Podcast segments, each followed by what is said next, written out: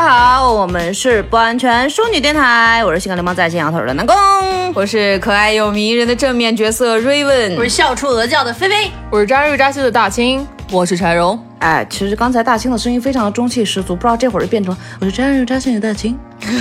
但是刚骂你，骂你得中气十足点。好的，今天一开场就这么火药十足嘛。我们我来会儿其实刚刚扯头花去打完。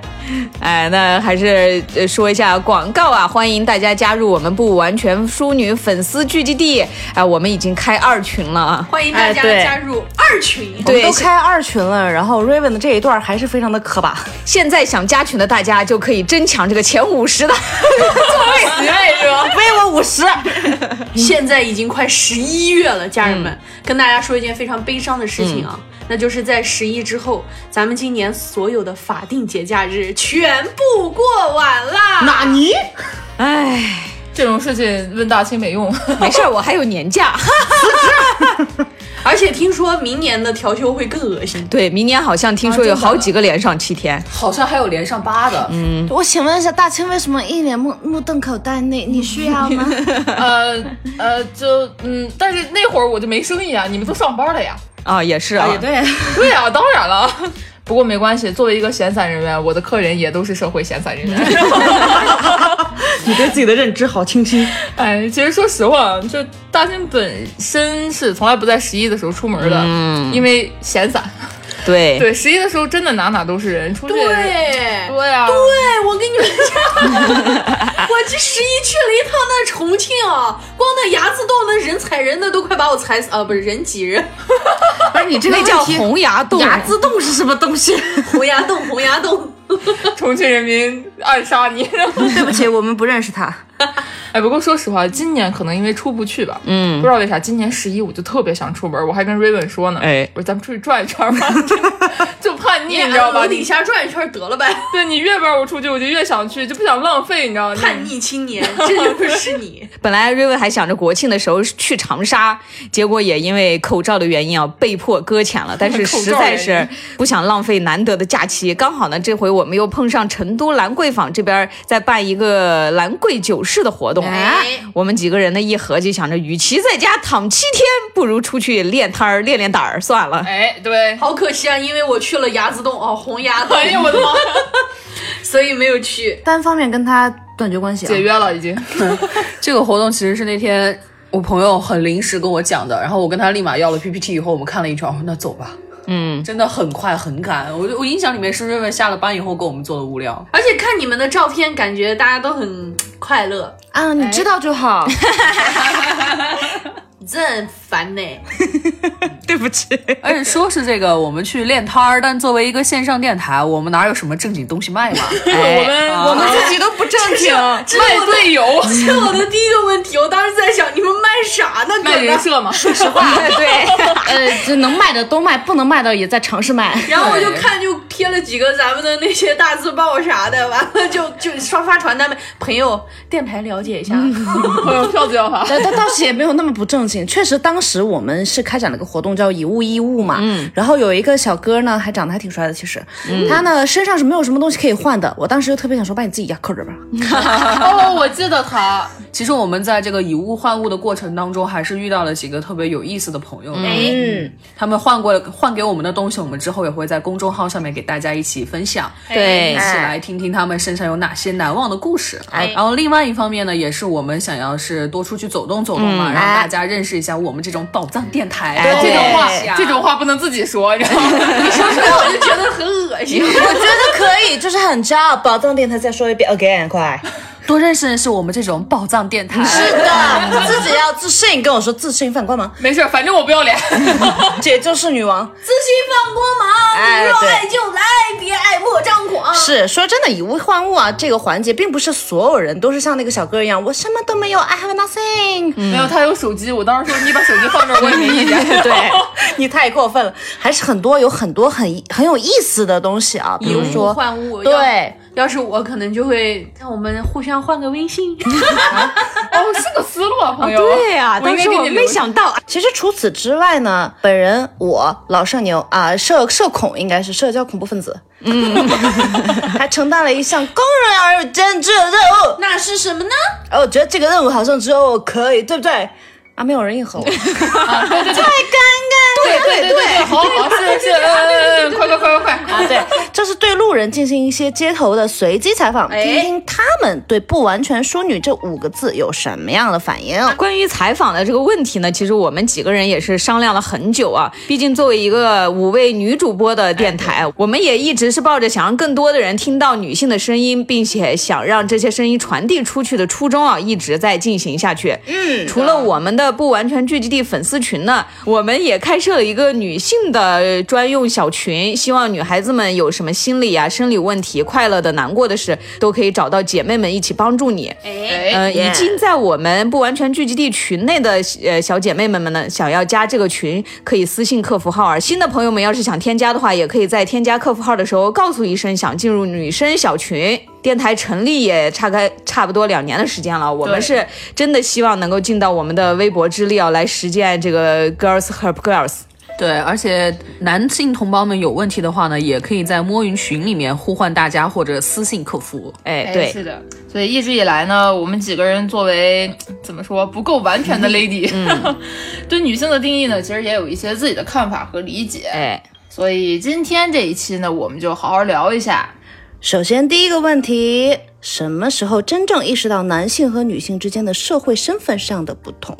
那这个问题，我先来回答一下我自己的看法啊。其实说真的呢，在南宫最小的时候，性别意识是很模糊的一个状态。对，因为我们都是不完全了。Me too 啊，啊，me too 啊，其实也是像之前我们在节目里面讲过的，大清的他想不通为什么不可以跟男孩子一起光膀子踢足球。对我四年级还这么想呢。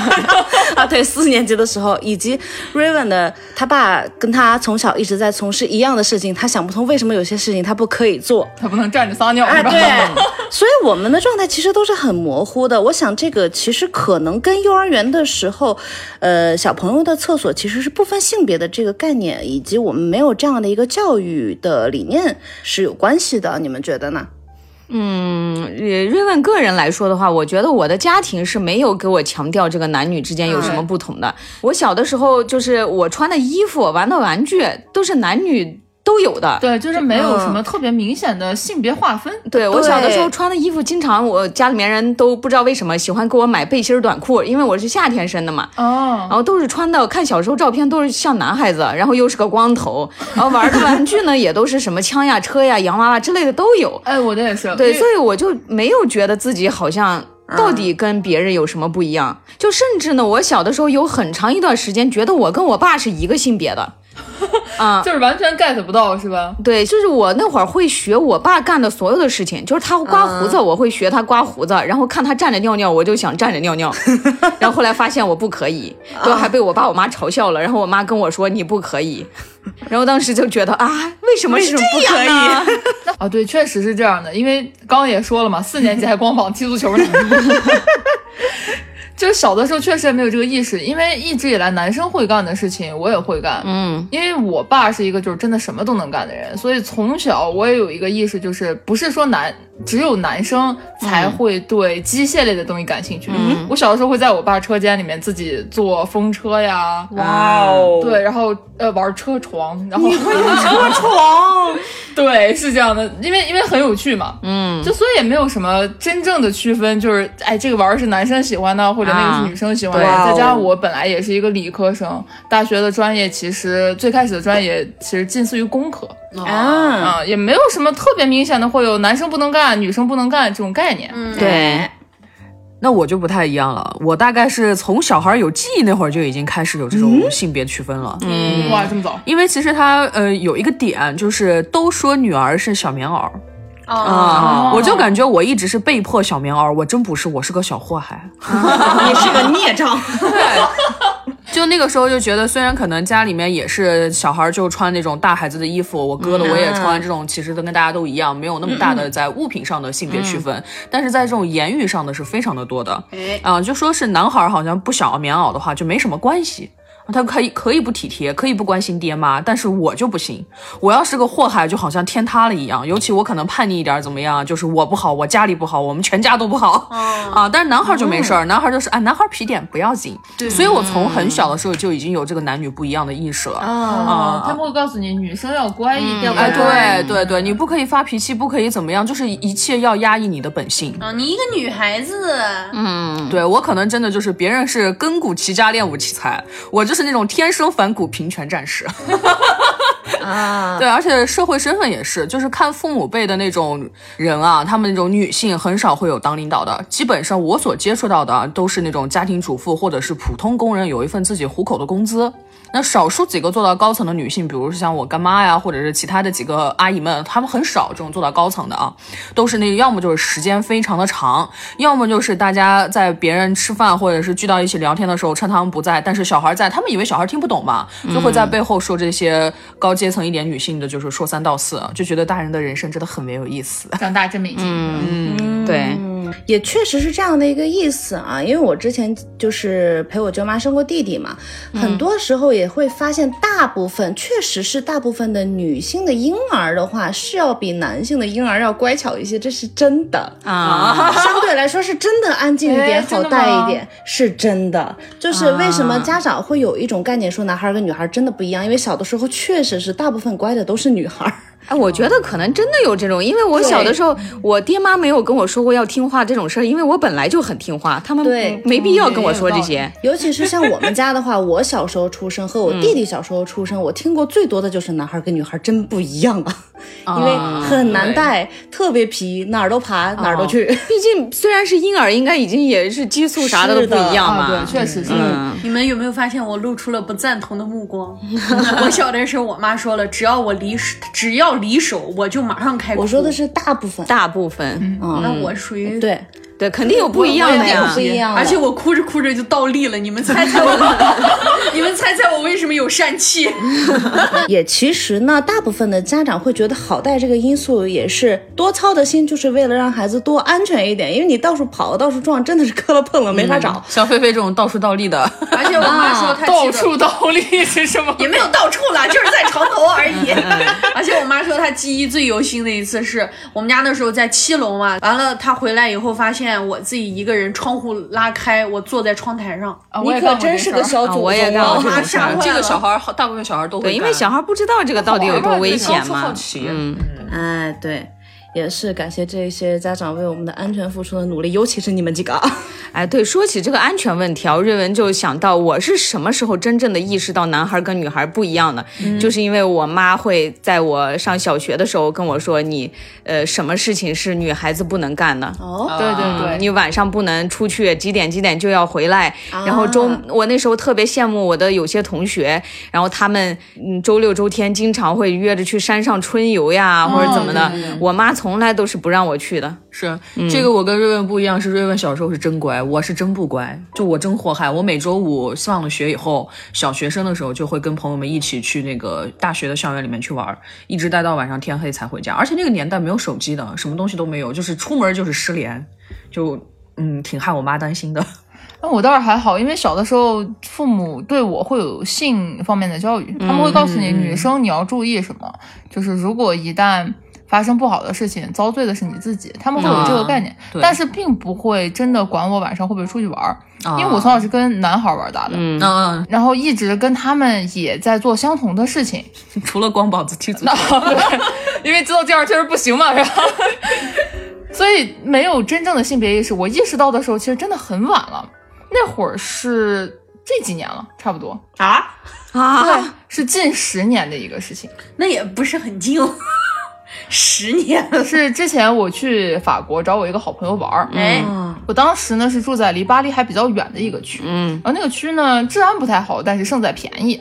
那天我跟我朋友，我们几个一起在市中心吃饭，然后因为巴黎天黑的很晚嘛，我们吃完饭大概已经差不多快十二点了吧。嗯，那会儿我们说就散场了，然后我朋友就一直问我要不要去他们家挤一晚上得了，嗯，但是他住的地方因为不是很方便，而且第二天我还有行程要赶，我说算了，我不去了，我们就回去。然后他坚持了很久之后，发现我还是不不愿意，然后就决定送我们去地铁站。嗯，等到到了那个地铁站的时候，他特别义正言辞的跟我们说，说是让我们快到了的话，给他打个电话，嗯然后他会帮我们叫出租车，因为法国那边当时出租车是你没有办法在街上拦的，嗯是要打电话叫的。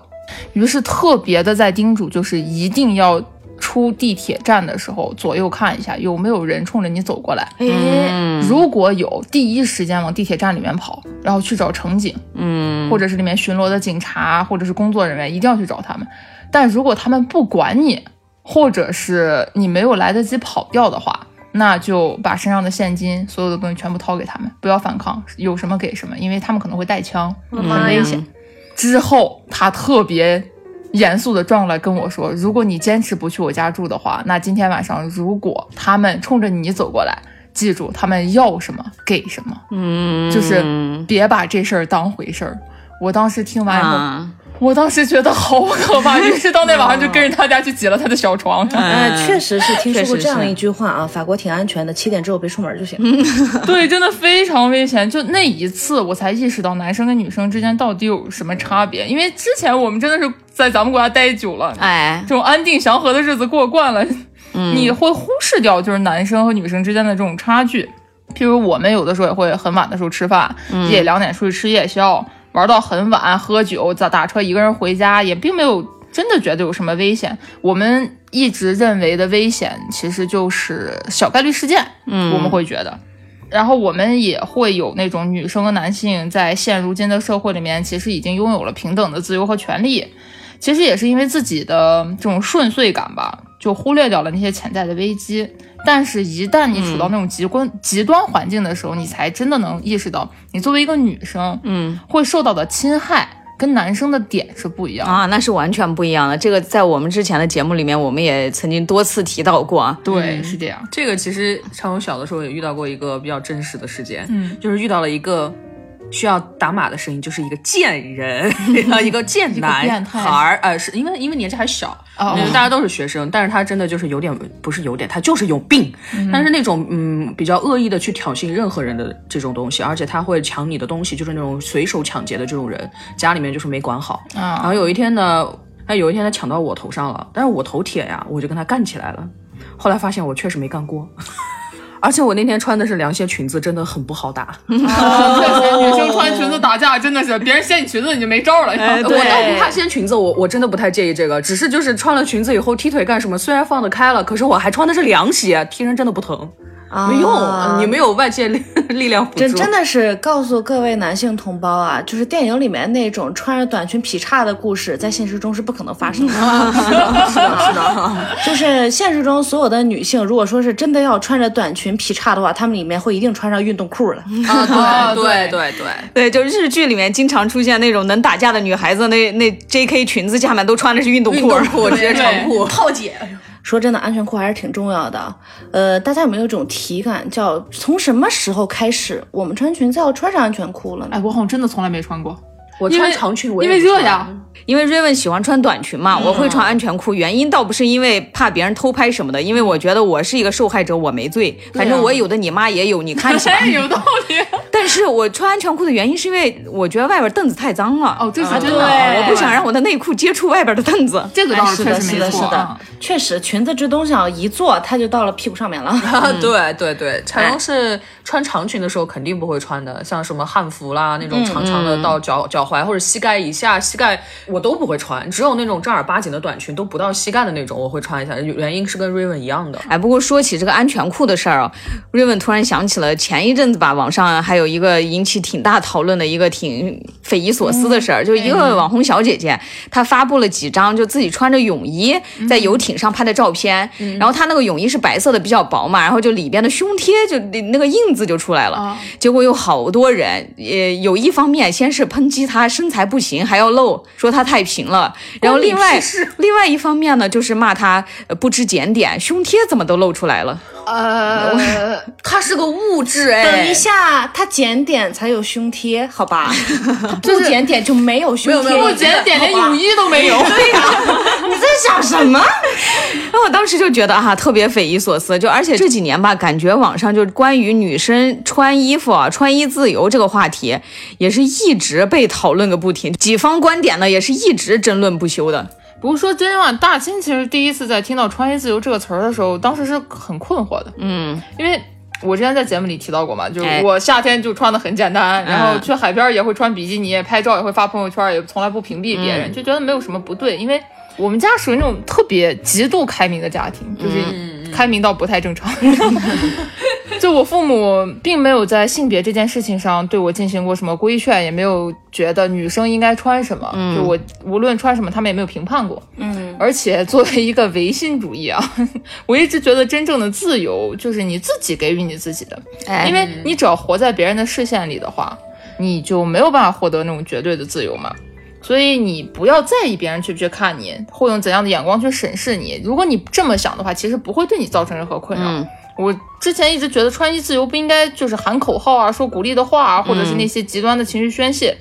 但是就是最近我忽然开始意识到，就是我这个想法虽然没错，但是态度很傲慢。嗯因为现如今大部分女生在穿衣自由这个方面，其实并没有真正上升到这个审美自由的层面。嗯这一切其实是建立在就是我个人这个环境比较舒适，生活圈子也简单，因为我不工作，我没有陌生的但是需要维系的那种同事关系。哎嗯，陌生人呢，完全我也可以不在乎，而且天黑了也有人送你回家，平时也都跟朋友都在一起。嗯你确实会忽略掉这些问题。但是事实上，女性在穿衣自由和那些就是约定俗成的法规下感受到的压力，其实并不仅仅是那种自我释放的那种自由可以解决的。对，其实，在社会体系下面，尤其是在我们中国啊，一直有一句老话叫做“相由心生”。哎，所以在网络上呀，还是平常里，大家讨论到女孩穿衣自由这个话题的时候，经常这种相由心生的想法呢，就会被曲解成那个女孩穿的这么少，肯定生活不检点，肯定比较浪荡之类的难听的话，啊我都说不出口。他们觉得女性穿着暴露呢，也是非常危险的、不体面的，乃至不文明的表现。这个文明真脆弱。啊，这个时候呢，我们就来说一下，其实穿的少呢会被曲解污蔑成浪荡不检点，这个其实就建立在社会的男性凝视的本质上面。是的，没错。因为咱们就真说起来，夏天大老爷们儿光着膀子，哎，我真的觉得这些光着膀子的大老爷们儿非常的不检点，这不是之前建国都说过了吗？对你只要非常不文明。你只要穿着衣服，就是就是衣着得体；你只要光着膀子，你就是猛男。如果你衣服掀起来露一半肚子，就是衣着得体的猛男。神经病啊！对，其实就这个事儿说严重点儿啊，就拿中国古代对妇女缠缠足的要求来说，其实就是父权社会对女性施加的压力。对其实封建社会里面贵族也是，他们也会从衣着打扮呀，然后首饰的佩戴呀之类的来对贵族和平民进行区分。就像我们那会儿只有皇帝家族的人能穿黄色，对，这个其实就是对他人的身体呀、衣着的掌控，也就是权力者的权利，想要掌控他人的表现。对，对，因为所说的这种男性凝视所带来的不安全、不安定啊，认为穿的多就安全了呀，这样才是保护女性呀，这种嗯这种话语的话，感觉这种所谓的保护，实质上也是对女性权利的剥削和对男性的污名化。对，因为他是上位者视角。嗯嗯，我记得没错的话，前一阵伊朗的这个运动里面会有一些男性参与游行，他们的理论就是说，呃，我们并不是动物，为什么可以看见一个露出的手臂，或者是很简单的起任何的皮肤表面就会露出自己的自己的兽欲？我们是人类，不是动物。对，其实关于穿得多就安全这个话题，它的前提是就是觉得男性是危险且无法控制自己性欲的，而女生都是弱小的，需要被男人保护的这样的一个很丛林的一个法则。对，然后才会说出这样的话。当衣服遮盖住可能会引起男性不可控欲望的女性肉体时，衣服也就被赋予了别的意义，它就成了保护女性不被侵犯的盔甲。这个事情本来就是很可笑啊。对，因为之前前有一个国外博物馆，它是一个被强奸博物馆，当时里面收集的东西全是受害女性所穿的衣服，对，就当时受害的时候所穿的衣服。对，什么长裤啊、牛仔裤啊、大衣啊，还有他们的一些工作装啊，那些全都在里面。哪一件是看起来很暴露的吗？其实没有，跟多少没关系。嗯，其实，在那个博物馆里面，真正布料少的衣服非常非常之少。是是的，嗯，而且大家其实平时应该也会有类似的感受，你身边很多往往看起来很乖巧，并且穿衣着非常在他们的眼里非常得体的人，往往会更容易遭到骚扰。像大清刚刚提到的这个，很多女性就看起来很乖很得体，但往往成为这种被害人，是因为有很多男性，嗯、不太好的那种人啊，不是所有男性，求生欲拉满。你你也说了有些了嘛，啊，对对对，这一类人呢，一个是他们有一些掌控欲，另外就是他们对于贞洁和烈女的追求。嗯，因为在他们的眼里，穿着得体的女性，那就是贞洁的女性，她们是干净的，她们是纯洁的。哇，好古老的议题。是是这样的，那么穿着相对于来说要可能暴露一点的女性，在他们眼里就是荡妇，他们觉得是脏的，所以他们不会去碰。所以这种穿着得体的女性，对自己有所归属的女性，才会成为受害者。主要原因是因为那些人不好掌控，他们是把穿衣是否自由。我告诉你你要穿什么，它变成一种无形的枷锁，其实还是一种上位者想要控制你的，对，是掌控欲啊、把它当做一种种绳索。是的，对，其实，在这样的一个语境里面，对女性的看法就是没有把女人当做一个有社会能力的个体存在，对而是主要是凸显女性在生育能力和性方面的价值。嗯嗯对，其实就是把它性资源化。嗯，是的。而其实我现在觉得，很多时候人们讨论这个穿衣自由是真的很奇怪。嗯，说好的要自由，却要被荡妇羞辱。尤其是像刚刚瑞文一开始我们提到的那个事件，明明她穿的其实很得体，正儿八经，谁游艇上穿大棉袄啊？我穿了个泳衣，我还穿了个胸贴，怎么了？怎么就不行了呢？然后胸贴边缘露出来，就平时大家如果真的能够注意到身边女性的穿着的话，穿 T 恤啊，或者是稍微修身一点的衣服，如果她的内衣是那种硬质材质或者是其他的话，还是会显出来啊。说到底，这应该去找内衣厂家和胸贴厂家质量问题，你不要找他的事儿，好吧？不是，关键是就算露出来了，那又怎么了？对我穿衣服了，对啊，我穿衣服了。是身材，我我必须吃胡萝卜，我洗澡都不关门儿。对，就其实对于常荣个人而言，一个人他穿比基尼出门也没有问题，他穿大棉袄出门也没有问题。我的自由程度是真的比较高，但是呃，还有一点我想讨论的是，对于特殊场合吧，像在咱们的传统文化里面，在人家葬礼上穿红衣服，那我觉得确实不太行。这还是衣着得体的问题。哎你在什么场合下穿什么衣服是没有个错的。也是一个文文化，就是底蕴在里面。我们有这样子的一对些，这个是尊重他人衣着得体是文明的表现是嘛？的，除非说这个去世的这个。人他有一个遗愿，就是我希望我的葬礼上面来的人都穿红色，给我办一个热热闹闹的葬礼，我那 OK。对，尊重死者。其实还是我们一直以来说的那两句话：关你屁事儿和关我屁事儿。对，其实瑞文觉得，就现在我听见“穿衣自由”这四个字儿，我真的他妈 PTSD 呀！我跟那个和素颜和解一样，柴荣听见素颜和解这四个字儿就想把他们脑子按进去，真的。我觉得从我们女性开始，就是承担这个社会上更多的责任，然后我们能成为一个真正的独立的个体的时候，有很多事情就是从我们思想开始自由了，然后别人给我们的枷锁就更不自由了。对，这就是一层一层往上加。这就是我们刚刚说的，从不自由的自由到自由的不自由。哎，对，要说到女性开始承担更多的责任这件事啊，你们从小到大有没有那种觉得当一个女生特别好，或者是特别不好的那种事事情有哎，时候？挺多的还。来，小的时候，我觉得我可以穿特别好看的裙子，这是第一点。哎。因为就是感觉，如果你是个男孩子，穿裙子就嗯怪怪的嘛。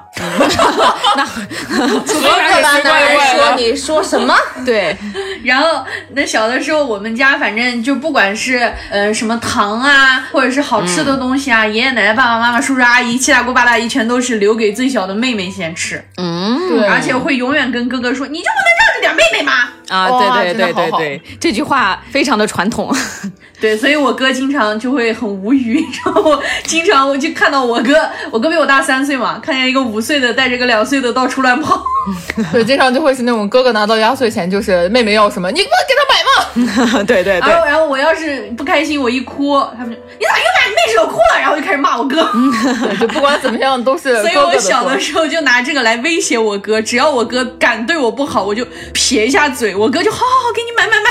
我们热情的邀请菲菲的哥哥过来做一期访谈，叫《我的那些痛苦童年岁月》。我哥真的会把我骂死。我们会准备足量的纸巾让他哭。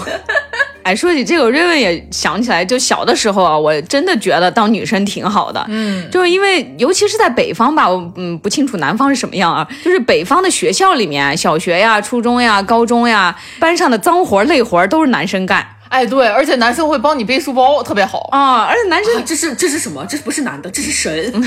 哎，不过挺多 那会儿挺多很好的男孩子的，他们就觉得爷爷就班主任让你去搬书什么的，然后他看你搬了几本书，然后碰见你马上会帮你帮你抬走怎么的，然后班上的什么头拖布呀、提水呀，然后这些擦玻璃呀，这些事情都是男生干。对对而且其实很小的时候，每个年级的时候都要分书嘛。那老师一般会点的就是说点几个男生过去哎，个子高的男生，对，然后我记得我们小呃初中的时候有一次出去野炊，然后因为要带很多东西嘛，又是炉子，又是煤，又是肉，哎又是饮料的啊，你的童年，我的童年好像都一样，不一样。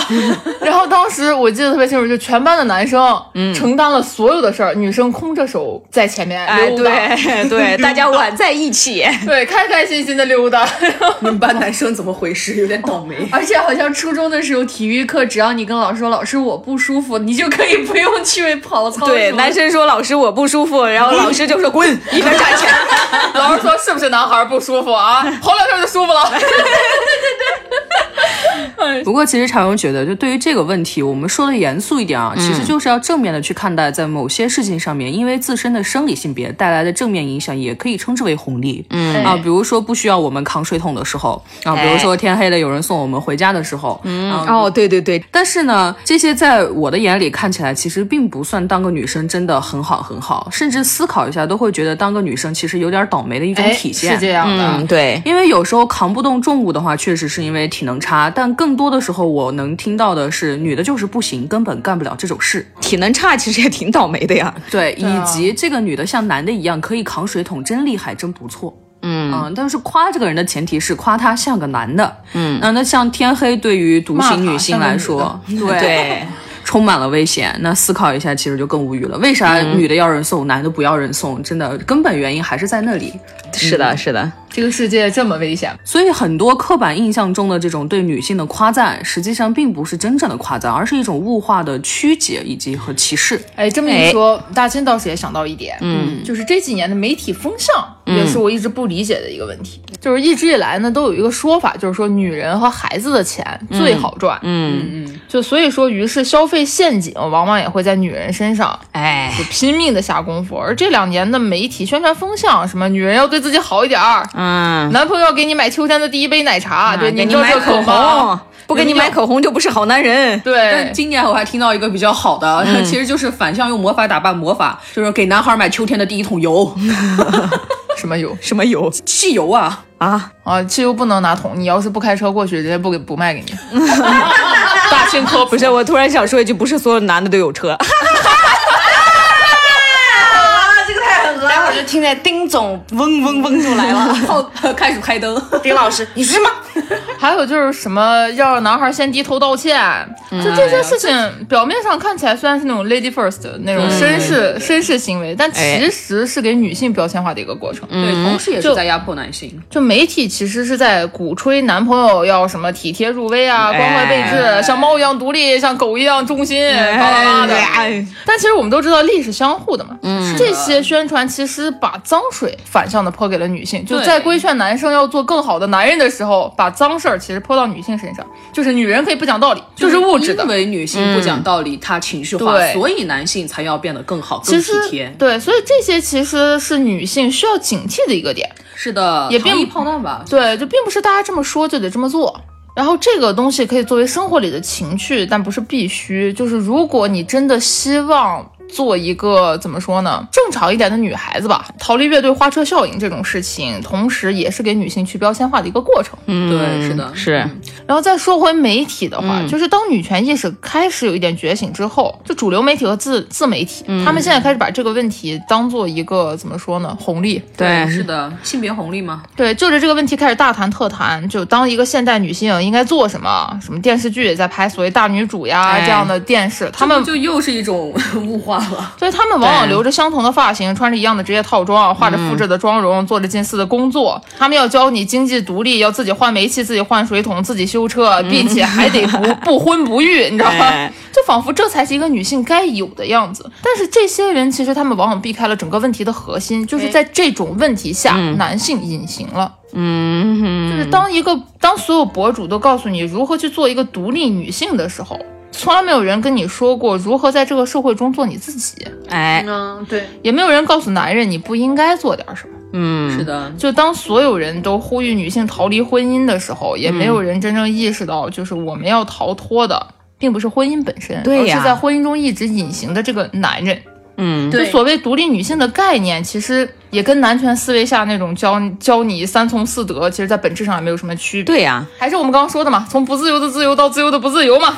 哎，是的，对我们其实在这个过程中不应该继续的去教女性做点什么，嗯而是对话男性，我们应该怎么做。对，我们应该怎么样携手共进，让这个社会更美好？对，而且其实有的时候，我觉得更应该说的是，不是我们应该怎么做，而是我们可以做到什么，我们本身就可以做到什么。那这种事情就是比较正常的了。那还有一点就是，常常觉得在遇到一些比较严重问题的时候，比如说像家暴啊、抢劫啊，还有强奸这种问题，那女性呢确实更容易得到人们的同情和理解，哪怕在这个事件其实并不明朗的情况下。那我觉得这个事情其实它是好的，也是坏的。好的呢，就是大家其实都心知肚明，女性在这类事件中，大部分人是处于这个弱势群体的事实。那坏的呢，就总是那种有别有用心的人，不论男女，他们通过别人的苦难来博取流量与金钱。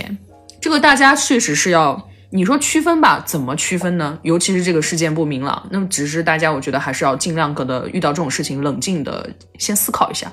所以到现在为止，我依旧不觉得作为女性有多好啊，因为更多的确实是不那么好。是没错，确实啊，就是举一些很简单的例子，嗯，比如说南宫是有公交车 PTSD 的，我是不是很敢坐公交车的，也不是很喜欢。说到底，哎，我也有，是因为太急了。我倒不是因为挤，确实是因为从很小的时候开始，当我开始发育之后，我就在公交车上每年都能碰见色狼，所以我已经非常的 PTSD 了，哎，而且也不是人多的时候，说实话。我天呐，嗯，大清本人虽然说没碰见过，但是有朋友碰到。嗯。我之前有一个很天然的女性好朋友，嗯，天然天然是什么形容词啊？就是很神奇。她有一次背着包回来跟我们说：“哇，今天有人偷我东西，我可机智了，被我发现了。”我们问她咋回事儿，她说今天坐车的时候有个男的在她身后一直蹭她，哦，她以为人家偷她东西对，她当时觉得这个人肯定要偷我东西，于是她就把包抱到了自己胸前，让那个人蹭去吧。然后说：“你看我多机智，东西没丢。”我们当时这孩子是不是傻呀？这其实就是 也是一件好事儿。教育没到位啦。对对对对，这不是好事儿啊！不能辨别危险，比能辨别危险更可怕，这必然不是好事儿。哎，不过说起这个，虽然 Raven 很多时候都觉得作为一个女生真的挺好的，我也挺喜欢自己的性别的，但是，嗯，我记里面有一件事情是当时是让我觉得非常的失望，以及恐怖，以及害怕，觉得当一个女生真的太惨了的瞬间。嗯，但我自己不是挺喜欢，就是工作忙呀，或者之前学习压力大的时候，呃，跟朋友们一起出去喝喝小酒的嘛。但是也不是喝醉，就大家一起随便喝一喝。但是因为我也一直有受到过家庭的教育，知道这个是社会上还是有很多风险的，所以我尽量是避免跟。不熟悉的男的一起喝酒，就是有不认识的男的，我是不会，就是基本上就大家面子上过得去，随便喝两杯，啊碰碰杯什么的。但那次呢，是跟我一个就是十几年的好友，一个女生，然后她叫我去出去喝酒，然后当时还有她的呃她的男朋友，嗯，然后还有她男朋友的另外两个朋友，其实那两个朋友算是小学同学吧。当时因为是朋友在嘛，我对她也是非常的放心，而且她男朋友也是我们认识了很多年的朋友了，就算是两个熟人，我就想着没事儿嘛，而且我们很久没见了，我就说好好喝一下。然后那天呢，也不知道为什么游戏黑洞啊，就是一直输一直输。最后就喝大了嘛。然后她男朋友就说送我回家嘛。我我这个人喝酒很奇怪，就是我会喝到那种生活不能自理，就是完全路都走不了。但是我的脑子很清醒，我知道你们旁边的人说啥，你跟我对话，我还是可以给你对话的。然后就说要不要送我回家？我说好。然后她说她男朋友送我回去，我说也行。她男朋友也是认识了很长时间了嘛。结果她男朋友应该是跟她当时的某一位朋友，嗯，或者是。店里的某一个人，这个我是真的不记得，因为我那会儿睁不开眼睛，看看不见到底是谁。但是我知道她男朋友跟我说话了，就说因为她也知道我们家住在哪儿嘛，他们就把我扶上了出租车。然后她男朋友当时是坐在前排的，因为我当时这个很清楚，是因为她男朋友跟我说话，然后就我感觉到他去司机旁边跟司机说了到哪儿到哪儿，然后司机就开车了。但是当时有一个我不知道是谁的男生，他坐在我旁边，然后我躺在那个后座上嘛。过了一会儿，我就感觉有很冰的手摸我的肚子。啊，然后他想往上摸，然后因为他手很冰，我一下子就清醒了。本来我的脑子是清醒的，我不会断片儿。对，然后我当时就一下子握住了他的手，把他的手抽开了。但是我真的眼睛都睁不开，而且我也看不清他到底是谁。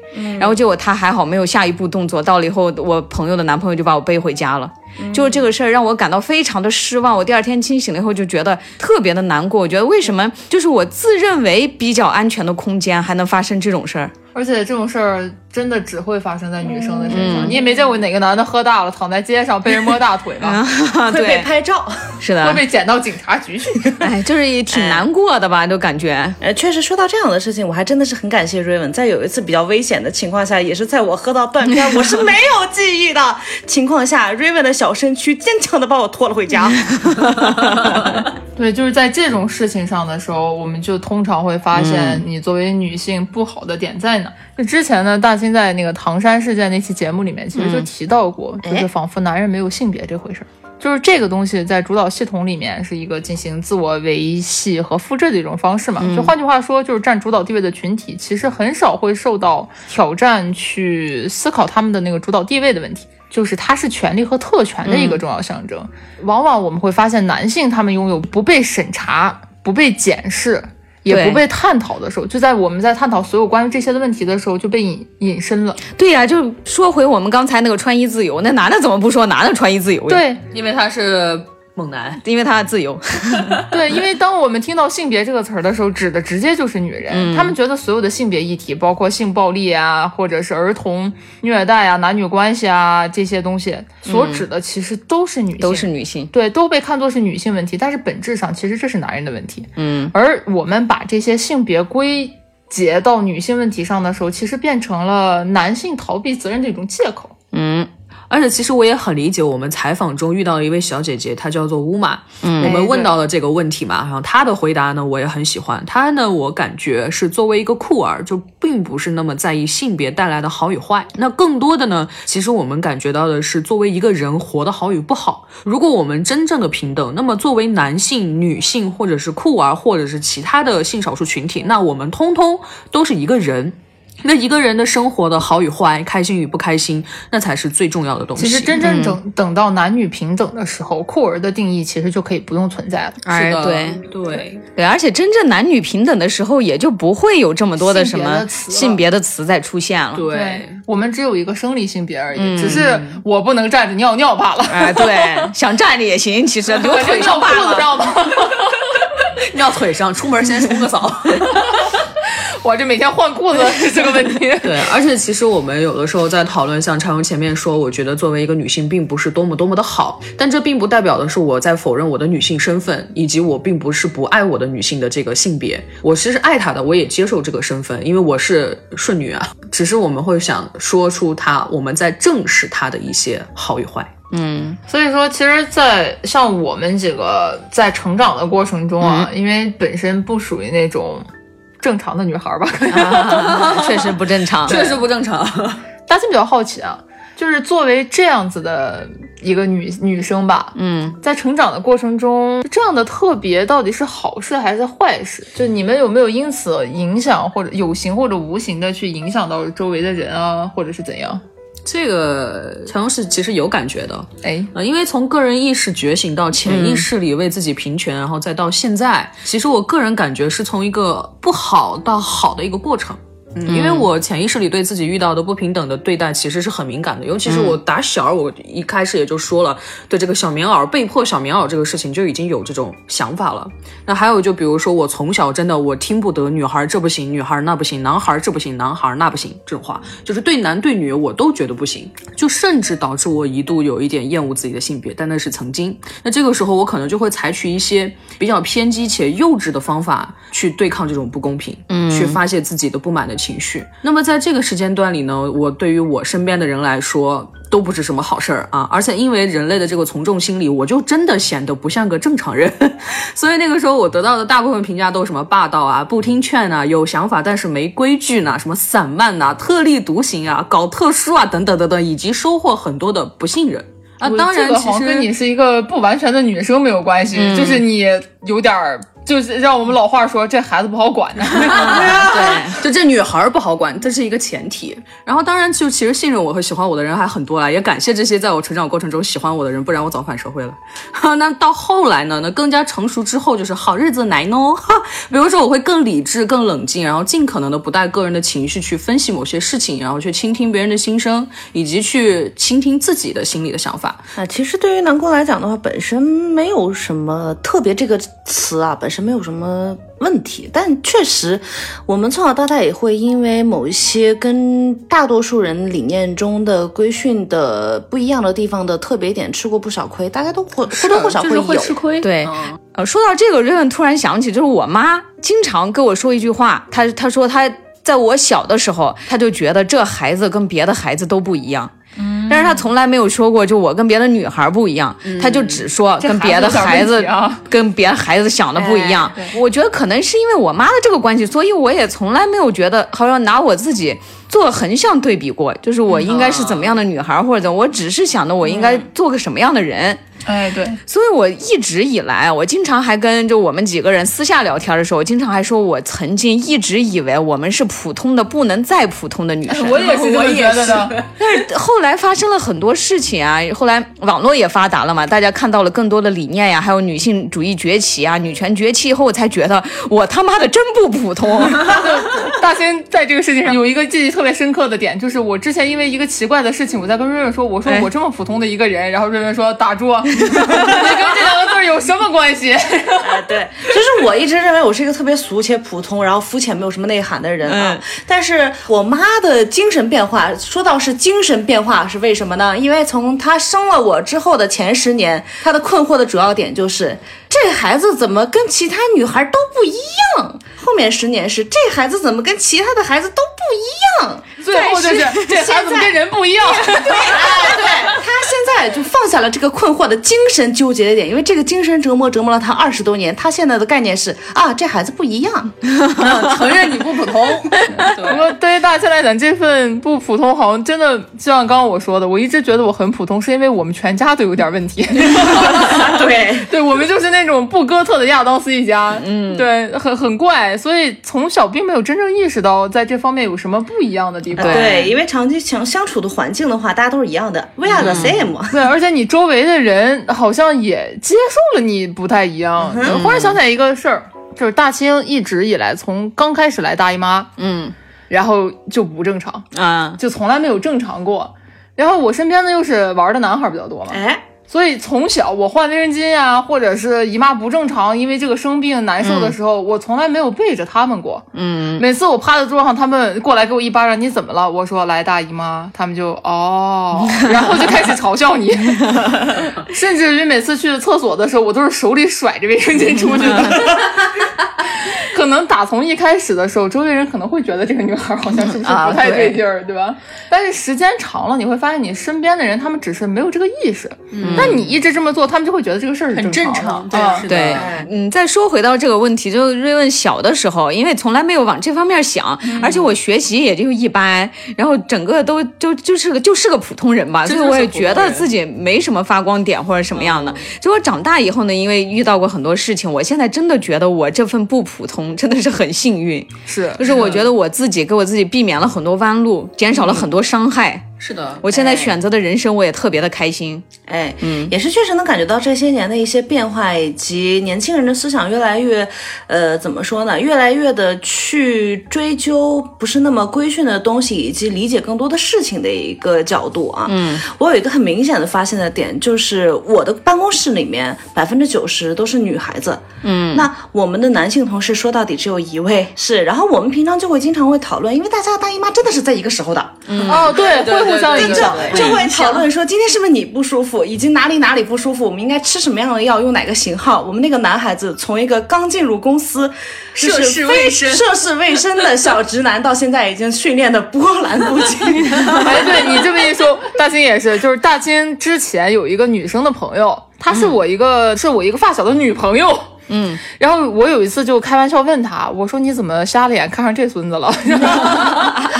然后他特别认真的给我回答说，因为他跟别的男孩不一样，他很体贴。就有一次这个女生来大姨妈难受嘛，嗯，这个男孩就主动承担起了去超市帮她买卫生巾的工作啊，并且在超市里面跟她对比，问她你到底要哪一款呀什么的，然后也根本不在意身边人那种异样的眼光，嗯，因为一般男生很少会去那种。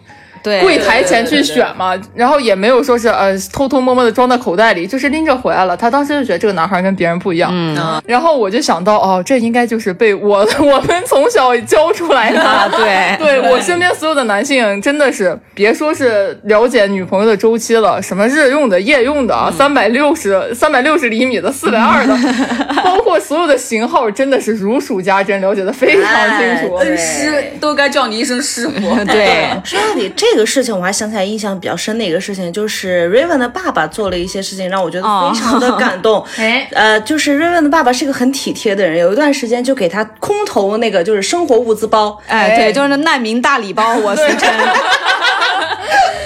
对，又怕他活不起了，然后里面居然有卫生巾。对我爸给我寄的，嗯，寄的难民大礼包都是一些生活用品，什么，嗯，我本来想让他给我买点我们老家的奶粉，然后他就给我买了除了奶粉之外，然后各种型号的卫生巾，还有纸，还有牙膏、洗头膏这些。对，难民大礼包，觉得他活不起了。对，对，这个事情在大清的父亲，呃，在我爸身上也是这样的，就是在他们那个年代已经很早了。嗯，那会儿其实大家对这种事情还是很小心翼翼的，尤其是我妈最开始让我爸去帮她买卫生巾的时候。我妈还觉得不好意思，我爸那会儿大家都装到黑塑料袋里啊什么，我爸就手里拎着回来了。碰见邻居打招呼问干嘛去了，帮我媳妇买这个，也没有任何的那种呃觉得这是个不好的事情的概念。对，我觉得这一点真的对周围人的影响其实也挺重要的。我们小的时候其实一开始在我们那个月经那期节目，我们也有聊过，小的时候受到的教育其实普通的就是这个东西不能在学校拿出来呀，然后不能说月经呀这些词儿呀，你就说姨妈来了，大家都小心。心翼翼的，但长大了以后知道，也受过点教育以后知道这些事情根本就就没什么，对，司司空见惯一个平常的事情，不能不能说其实都是对女性的压制呀之类的这些事情。以后我现在就是从我自己做起，就跟我的男性朋友聊天，问我就比如说今天叫我出去玩，我说我来不了，我难受，我来月经了之类的，我就很普通的很那个啥，就带告诉别人。其实最近陈荣刚好看了网上一个特别火的视频，那个大概的话题叫做“我也想被男朋友这样宠”，然后我还说这是什么娇气文学，我就点进去看了一下娇气文学。对，结果我点进去一看，我发现他是个东北的男孩子，真的挺好玩的。他里面有一段也是他的，其实他的起始点就是女朋友来大姨妈了，嗯，然后他很不舒服，他就躺在家里面，让他去帮他女朋友买卫生巾，他就在那讲很多，他说。哎，我就觉得特别不好意思。为什么我不好意思呢？不是说我给你买这个东西我不好意思，是我不能让人发现我不懂二十四厘、二百七十厘米、三百六十厘米、四百二十厘米的是什么区别。这样别人知道了，我我有女朋友，但是我不懂女朋友要用哪一个，这不是很丢人吗？我说哦，这个话说出来，刀就先收回来了。东北其实感觉是那种女性地位崛起很早的一个地方，因为作为老工业城市，女性其实更早的就已经获得了社会身份的那种认同。对，然后东北阿姨有自己独立的经济，是吧？是的。是的，我之前看过一个文章，就说，嗯，夏天的时候大家都进厂工作，然后也有同样的收入呀什么的，就是基本上真正做到了在收入上先是平等的。对，呃，然后后来呢，在冬天的时候，那种下特别大雪没法上班的时候，在家里面都是阿姨操持家里面，然后男人就跟个废物一样，所以东北阿姨都比较厉害。对，然后所以大庆因为是东北的嘛，在我们家其实一直以来女性地位都是尤其的高。哎，你说到这个想起来，四川特产就是你有我会买菜吗？一个大老爷。爷们儿出来买菜像什么样子，拍一下自己的。你有我会买吗？这个就是，并不是我出来买菜买卫生巾显得我很丢份儿，而是我要是不懂够好，你有我会挑吗？我要是不懂这事儿就丢人了。对正向攀比了。我们因为从小在这种事情上觉得很平常，但是当身边的人跟你说这个东西是一个优点的时候，你忽然才意识到，这也不是每一个人都具备的点。对，是，嗯，但这个如何正面看待这个东西呢？就是说，你们也可以跟我一样啊，然后我就夸你。嗯所以说，我们能做到的事情就是从个人出发，对然后以自己这种比较微薄的力量，慢慢的去影响吧，嗯，然后从而扩散起来。像大清的话，会影响到身边的男生，他们不会对街上穿短裙的女生指手画脚，嗯，觉得这是他们的自由，很正常，对也不会因为女朋友来那、来月经会，然后指使他们去做什么事情的时候觉得。不开心，或者是怎样，啊也并不会真正的把情绪问题归结到你是一个女生，因为你会来月经，所以才这样。哎，对，对，从身边出发，慢慢的，他们可能只是不懂，对但是懂了之后，并不是说我们不能平等的对话。啊，是的，对而且其实还有一点，陈文觉得是什么呢？就是有的时候我们在做这种事情的时候，并不是说我要改变对方或者怎么样，而是为了给自己营造一个更好的生活氛围。对，而且对于我们不完全淑女五个人来说，我觉得我们一直就是自从发现自自己不普通之后啊，我们也没有觉得好像自己与众不同就有什么值得骄傲的，对或者怎么样。我们还是尽可能的希望，就是既然我们发现了一点不同的地方，这这些地方是好的，我们希望我们身边的人都跟我们一起享受这份好的东西。对就是其实归根结底，猜忌和诽谤都是来源于一些不了解，而对话沟通其实是一个很珍贵的事情。就是像我们这种不普通。也并不是什么高高在上的一种表现，我们要摆脱那种知识的诅咒。就是当你真的知道这个事情的时候，你就会想象不到不知道的人到底是怎样生活的。，而且还歧视人家有的。对我们不能这样，我们其实更多的要用自己的这份不普通去引导身边的人，让把这一份明明正常但不普通的事情变成一个普通且正常的事情。哎，对，而且现在社会感觉男生都已经好很不错了，我觉得起码你说你肚子疼，他们都会知道喝多喝热水这话少说，哎，现在很多男生多喝热水真有用啊！但真的有用，但是他们会觉得啊，就是现在有很多男孩子已经把这种就是多喝热水转化成了你的布洛芬还有吗？嗯 我去给你买呀。哎，对的，我之前有一个这样的事情，就是我们公司有一个实习生，一个很小的一个男孩子，零几年的。然后那天我是真的很难受不行的时候，我去给他说，能不能帮我去买一下布洛芬，人家就直接去了，呃，不知道是在哪里买，要也不知道怎么弄，他就跑了好多个药房，我说就就就这个，然后我就说啊，你以后就记住，如果说是女朋友不舒服的话，你可以考虑给她买这个。哎，对对对，而且其实像现在常用在公司来姨妈的话，我自己拿我的棉条、卫生巾这些也是很光明正大，我就是拿出来，然后就直接你有没有偷人家的？我我要拿出来摆桌上。我先拿出来摆桌上，收拾好了再从桌上拿起来带走。而且其实因为卫生棉条它比较小嘛，我可以放进口袋，这也很正常。那么这个时候，往往我坐在我周围的女性同事，她们就会问她说：“你这个是棉条吗？”就一开始还是挺试探的，这种人特别的多，我就会直接开始给他们讲说这个就是卫生棉条，我用的是什么品牌，我是怎么我是怎么时候发现它的，我就会用，然后并且我会说一句我安利你安利你去用。他说那我之后再买一盒吧，我说你也不用强行的去买一盒或者怎么样，因为有的人他适合，有的人他不适合，你我给你一根儿，对我就会说我给你一根儿，你拿去先试试，你有你有啥不懂的，你要么查视频，要么问我，然后你试完觉得合适，你再去买就可以了。然后我身边真的有很多女性同事都是从这个时候开始用起了卫生棉条，而且毫不夸张的说一句，就是基本上在我待过的公司，每个公司都有我留下的棉条。卫生棉条真的是解放女性的一大利器。对，用了以后再也不想用卫生巾了，真的。你你们记不记得小的时候会有一个那个卫生巾的广告，什么用了它还可以骑单车，可以游泳，啊有卫生棉条就做到了。对，是的，是的，都这样了，有没有棉条厂家找我们打广告？对呀、说到了本质问题哈。对，请问这儿了，各位金主爸爸可以回头看看我们。呃如果预算不太高的话，贴片广告可以了解一下，哎没事，我们便宜啊、我们真的很便宜，欢迎联系我们的客服微信。我们五个人呢很便宜，而且其实我觉得，就是因为现在网络上的风气比较差嘛，那如何让男性也能够理解一些问题？我是通过就是先聊平权的内容来打开的，就是我们既要承认男性得到的利益，也要正视男性在父权社会下受到的压迫，这样就能够更好的去聊其他的话题，因为大家也基本上听到我理解你啊，我懂你的痛啊，这种大家会说哦，有人认可我 这种，他们也会跟你聊起来，是一个比较好的一个方式。对，我觉得就不管是跟男性跟女性聊天，大家一开始肯定不能直接反驳人家，我们也可能要站在对方的角度先想一下他为什么这么想，然后我们再找准切入点。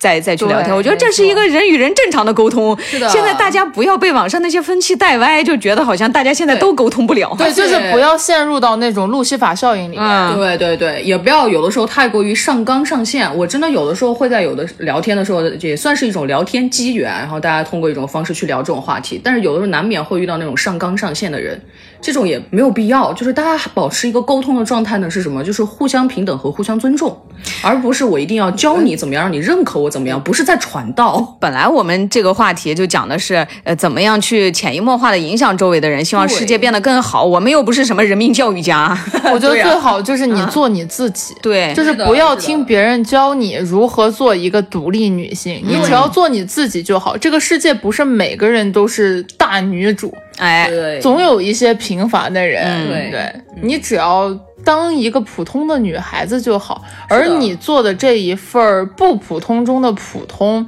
其实会给身边更多跟你一样的人营造一个更好的生活环境。我们只是会希望在这个社会里面活得更好罢了。对对我们聊完这期节目以后啊，我现在觉得我们这个电台名儿起的真他妈的太好了。夸一下，当时谁起的来着？这我，然后我我真的觉得，就是我们在这个世界上，尤其是女生，真的要做一个不完全的淑女，对就是做自己就好，嗯，不要在乎那些别人说的完美的或者不完美的那些事情。不要做被定义的人、啊！完了，我们五个开个变声器，然后再开一档节目，不完全绅士。对不，我也可以用这个声音嘛？谁说绅士不能这样？对 对对，而且呃一开始节目说到，我们就十一出去做活动嘛，然后我们也做了一个街头采访，然后当时就问了一些小姐姐一些问题，大家感兴趣的话可以点击我们本期节目的公众号里面去看，也可以在我们的不完全淑女的抖音和 B 站账号上进行观看，哎然后听一听嗯其他的女孩子的关于我们这个不完全淑女概念的想法，和大家觉得作为一个女生男生有什么快乐的瞬间的想法。当然也有男孩子回答我们的问题，男生给我的印象还挺深刻的。他他们说了什么，还是大家去去看吧。一共就没几个，我全记得。对，然后在节目的最后呢，也再说一下，我们不完全淑女呢开设了不完全 ladies 小群，就仅限女生加入。嗯，希望给女性同胞们一些心理上的、生理上的，还有各种帮助。也希望姐妹们可以在群里面分享一些自己好的、不好的经历。对真真的可以做到就是 girls help girls，talk 对，姐姐妹妹站起来。而且我像我这种夸夸团团长，一定会，你有什么难难受的、不开心的，你你都夸我就直接开始给你一顿夸。你知道吗？我领导就说，我领导夸的你找不着北。对我组长这两天就一直跟我说，他说我好喜欢跟你做朋友啊，我觉得，然后他开始跟我扯什么八字儿，说我水养他木 咋了的，你是选命啊！把我笑死了。行，那我们今天节目就到这儿结束吧。呃，希望大家多多关注我们的 B 站、抖音账号，也点击我们的公众号去看我们的视频啦。对，我们的视频虽然不露脸，但是内容还是不错的。对，我们毕竟是靠内涵的主播嘛。毕竟不是颜值主播。对，哎，毕竟是靠姿势的主播。你靠我，我靠的主播。我靠技术。啊，那我们这期节目先聊到这儿。我是想站着撒尿的瑞文，我是姿势与知识并存的南宫。我是夸夸团团长菲菲，啊，我是终于到了四年级才意识到不能光着膀子踢足球的大清。你好长啊！那是。我是天生反骨平权战士的柴柔，我们下期再见。下期再见。拜。